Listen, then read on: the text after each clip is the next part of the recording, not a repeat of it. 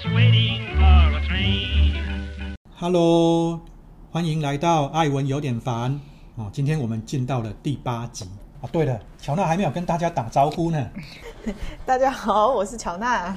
那今天我们要聊什么呢？也是大家很哦，就是商业上面啊，创业上面很两极、很讨论的一个问题啦。嗯、很多人在讨论的问题就是，到底利润重要还是规模重要？嗯，哦，那当然很多人都会说啊，小孩子在做选择，我两个都要。我只能说，如果你今天是很有资源，而且是比较大的。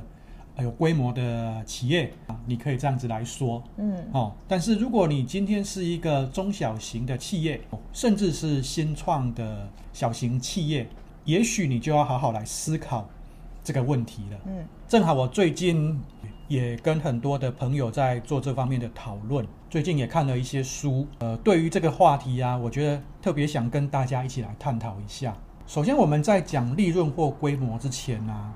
我们大致上可以先讲一个事情，就是说，基本上我们现在看到很多互联网的企业，哦，它可以很快速的累积呃庞大的会员数，它都是用所谓的免费经济，嗯嗯，来垫底起来的，嗯嗯，哦，因为它可能啊，我提供一个线上的服务，那我免费让你使用，那很瞬间可能一堆人就。涌进来使用了哈，可能一天就几十万、几百万这进来这样子。其实现在有一些人我看到的啦，不管是在小红书啦，还是一些就是一些比如说育儿的平台，我接触比较多的，其实我看到他们圈粉的方式，大部分都是使用资源分享的方式。比如说他是弹钢琴的，他就会分享很多免费的乐谱，比如说 PDF。然后一些育儿的嗯妈妈，她就会分享很多关于育儿的。一些比如说资源、一些书啊、一些影片啊，或者是什么的，他都会要求说：“哎、嗯啊，你要关注他，然后你要点赞，然后你要就是要评论，是对。”然后他就会把这个这个一整套，就是整个好像玩起来，然后他的粉丝的数量增加的也非常的快。嗯嗯，这就是一个很快速建立规模的一个过程啊。对对对，哦、一个方式。但是我们还是要想。哦，这个规模建立起来之后，到底我可以从中得到什么？嗯，因为我们刚刚像乔娜举的举的这个案例啊，因为这些人他可能是一个呃，我想要先圈粉，然后我要对这些粉丝有一些呃期待，嗯，哦，后续有一些期待，所以它是一种免费经济的一种运用。后面他会有什么期待？他可能会可能会想说，我来团购卖什么东西，有一个有一个信任感的存在。十几年来，互联网的模式都是建构在这种模式上面。所谓就是，我先用免费，对，就是所谓的舍不到、舍不得孩子套不到狼的概念了哈。慢慢的把规模累积起来之后，再来期待后续。对，就是说免费，然后什么杀价，就是用一个东西特别的便宜，嗯、去运用这样子的方式，然后吸引很多的人去扩充你的规模。是，但我必须说啊，因为。如果说这是一个建立铁杆粉丝的过程啊，我认为它行得通，嗯，哦，但是如果说今天我们一个新创，那我可能一开始我就要来卖东西，那我如果没有这个累积声量的过程，我一开始就要进入到呃销售的这个事情上面去的话，必须要再稍微再深入剖析一下。大部分的企业，它还是透过销售的行为来获利的。好，不不管我是团购，或者不管我卖的是虚拟的东西，或者是实体的商品，基本上我们都还是会存在一个销售的行为。那这个销售的行为，我们当然，因为像现在很多的课程，当它都是透过微支付的方式来进行。我我认为它是在期待一个规模，因为。我可能录了一个教学的影片，好、哦，那我一次的成本已经花下去了。嗯，这个成本对我来说，它可能是一个沉没成本。那我期待的是，因为我花了这个东西，未来有很大的可期待性，嗯嗯嗯、它会有一个规模。因为我期待这个可能是百万的规模，所以我可以定我的课程，把它定得很便宜。嗯嗯，好、嗯哦，因为它是透过规模来获得它的利润的。嗯嗯，哦，所以。这是前几年其实微支付这个事情会很大的成立，然后很多的课程啊，线上的课程啊会呃成立的一个很主要的原因。哦，就是因为呃，当我今天这个课程，因为透过很低的一个售价，那我可以期待它是能够被接受，而且可以创造比较多的人来订购，这样子的商业模式基本上就成立了。嗯，可是如果今天我卖的是一个实体的东西，比方说我卖一个蓝牙耳机，我今天卖一个空气净化器，当我今天在呃制造这些东西的时候，我每一个的成本、直接成本、嗯、材料成本它是存在的。嗯，所以当你卖一个实体的成本的时候，我要去玩这个微支付啊，其实是蛮危险的。嗯，利润跟规模的时候，首先呢、啊，我们会去区分一下，到底我卖的是什么东西。多半会讨论利润跟规模的话，最主要都建立在销售实体的商品这件事情上面因为如果我是虚拟的，或者是互联网上纯虚拟的一些东西的话，基本上大家的操作逻辑大概就是以规模为主，嗯、不会因为利润是我如何去对我数量拱起来，我利润是很自然的会出现的。嗯、我只要越过那个成本线，嗯、我的剩下的都是赚的。嗯嗯，哦，那所以啊，呃，尤其是现在电子商务这么发达，卖东西的时候啊，我认为，呃，到底利润重要还规模重要？哈、哦，呃，会跟我们卖东西。它是针对大众市场或者是小众一些专精的市场、高端的市场，它有息息的相关。比方说，我今天如果是一个新创的小团队，想说我要卖一个手机，大家可能听到手机说啊，你没有机会了，因为那个是大公司已经垄断了，而且人家很有资源，而且人家还可以推出性价比很高的，要不性价比很高，要不就是苹果这一种，它已经。站在那个地方了，哦，那你到底有什么机会来跟人家 PK？哦，可能大家就说啊，你没有机会了。但是我们可以去思考哦，也许我可以去观察苹果的用户跟 Android 的用户，可能会有一群人他是在这里面找不到定位的。也就是说，哎，我我我也不想用 iPhone，我也不想用 Android，我还有什么选择？如果我们找到这些人，我可以开发出一个很小众的市场，是完全避开于这两个呃主流的，然后很大众的。也许我可以用一个比较好的利润方式来找到一个新的产品，然后成为我的切入点。就突然让我想想到了洛基亚。我我其实就还蛮期待说他要怎么在 Android 跟 iPhone 中间杀回这个市场。呃，每一个市场深入去讨论的时候，也许我们都可以找到一个小众市场是可以扎进去的。嗯，我们之所以会讲到这个小众市场可以扎进去，其实就跟利润很有关系。因为当我们今天如果说打到一个对的族群，那他对这个东西有极高的满意跟需求的时候啊。基本上，我们所提供的是一个价值，建构在价值上面的产品，其实是比较容易有利润可循的。嗯，那那他可能没有办法规模化。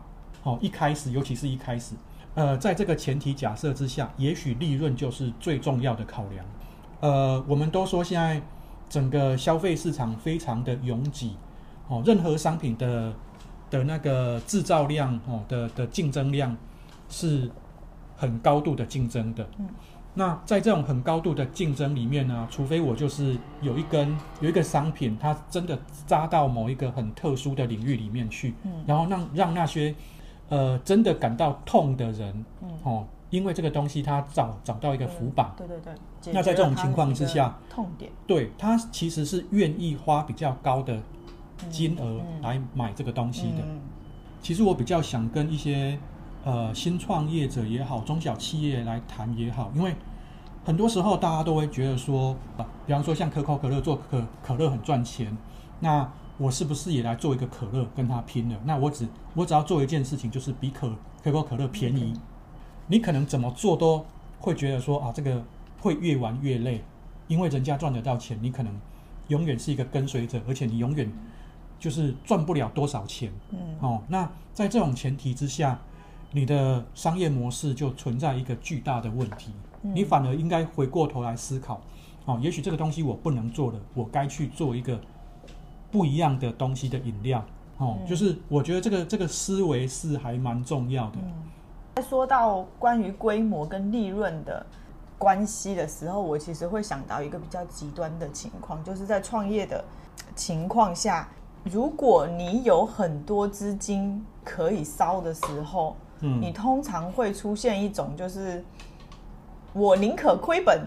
就是财大气粗的状况。对，比如说我刚上线一个网站，我卖的东西其实很有可能别人也在卖，嗯，但是我就是用杀价的方式，我就是要把规模做起来。是，就是这是一种比较极端的情况。是。就是第一，你得要有很多的钱可以烧。是。嗯，第二就是说，你可能要想好说，就是搏命的状态。是。就是如果你这样下去做不起来的话，那你大概公司可能就结束。是。如果说。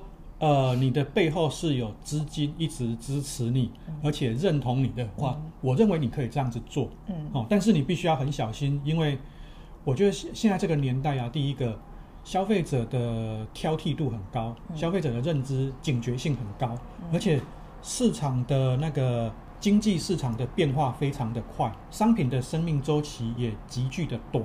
嗯，做这件事情的成本的风险是比十年前高。数百倍以上的。哦，这也是为什么现在大家都在讲 D to C，就是 Direct to Consumer，哦，就是我我就是要直接去打中消费者，然后把它拱大，而不是说我先让利让利让利，消费者看到有利可图他就来，可是当今天他没利可图的时候，他就不来了，所以你可能烧出来的规模其实是假的，就是说你吸引的都是。贪图利益的小人，对对哦，那这样子的商业模式基本上是没有用的，除非你可以一直便宜下去。哦，对，就是除非你是永远都在做便宜的生意，对你一直都那很可能就是你一直都在亏损的状况。资本到底买不买单这件事情，哦，投资人买不买单这件事情，那你自己撑不撑得住？回过头来，其实我们刚刚讲的 D to C，哦，就是我们一直在讲的，你要扎到一个很小众而且很专精的。的一个需求里面去，这也是这几年其实创业的一个主流啦。哦，我不管是在呃淘宝、天猫啊，甚至是全世界范围里面，其实很多这样子的品牌应运而生。其实我觉得，我看到一个比较有趣的品牌，它是一个做医护人员的服装。哦，因为我们在那个很多的美剧里面啊，不管是什么格雷啊，哦，你都看到那个穿着一些。呃，服装，然后进到手术室去。嗯嗯。那这个品牌它就是专门来开发给这些医护人员，因为他们可能动手术要很久，嗯，哦，然后一整天都穿着医护人员的服装，他要让医护人员穿这个服装很好行动，然后穿起来也很舒适，而且可以穿很久。哦，这是一个美国的品牌。那扎到这一点，那很快就得到这些医护人员的好口碑。哦，就在医。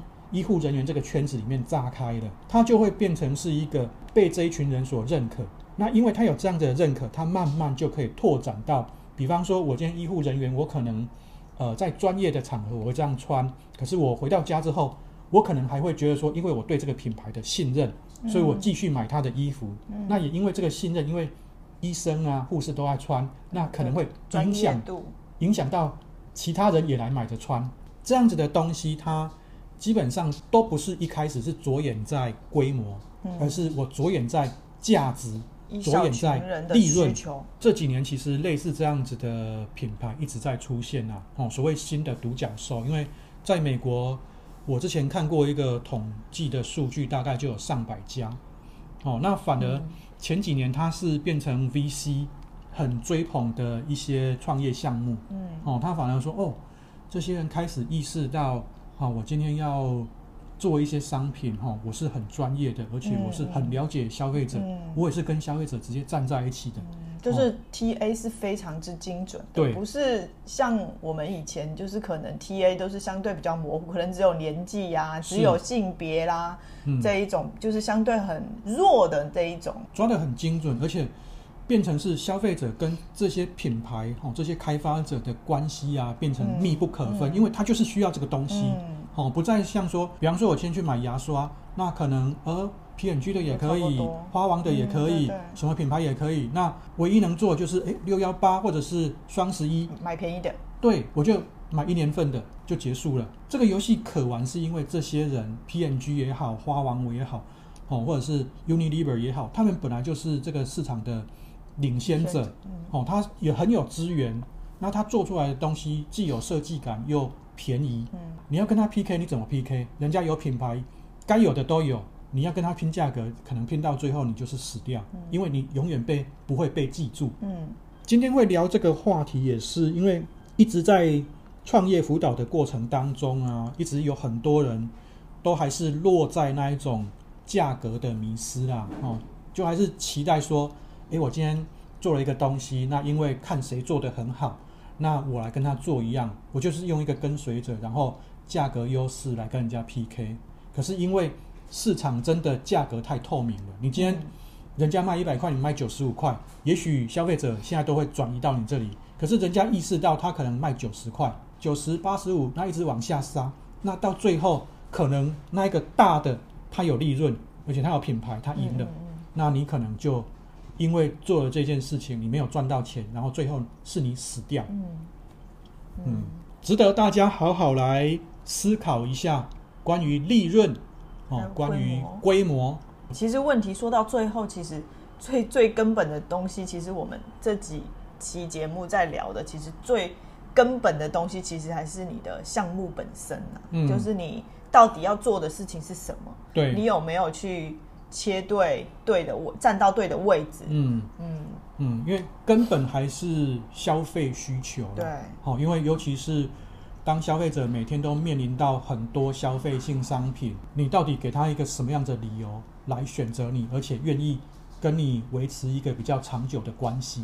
哦，嗯、这个真的是关键。嗯，哦，想通了这个再来做，哦，不然的话，其实你可能会花了很多的钱做了很多的商品，然后也行销也搞了，然后最后发现，呃，有一堆的库存，然后行销也没有转化，到最后就是白忙一场。嗯。提出这个问题，今天跟大家来讨论一下下。呃，如果有什么想要跟我们继续来探讨的，也欢迎大家留言啊，跟我们来互动。嗯，好、哦，那我们也可以找时间再来回答大家的问题，这样子。嗯、感谢大家，谢谢，拜拜。拜拜。